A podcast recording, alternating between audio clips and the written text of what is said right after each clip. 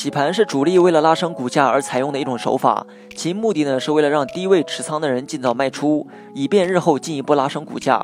如果股价只是小涨，那么低位持仓的人一般没有卖出的需求，因为此时的获利呢并不多。但如果股价继续拉高的话，这一部分人就会有很强的卖出需求，大量的卖出就是所谓的抛盘，这会给主力进一步拉升股价带来难度。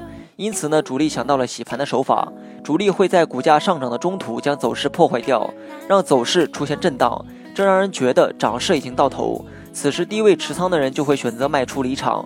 而卖出的这一部分资金呢，基本都被主力接回。当低位持仓的人离开之后，主力就可以继续拉升股价。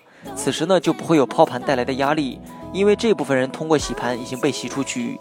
以上过程就是洗盘，你学会了吗？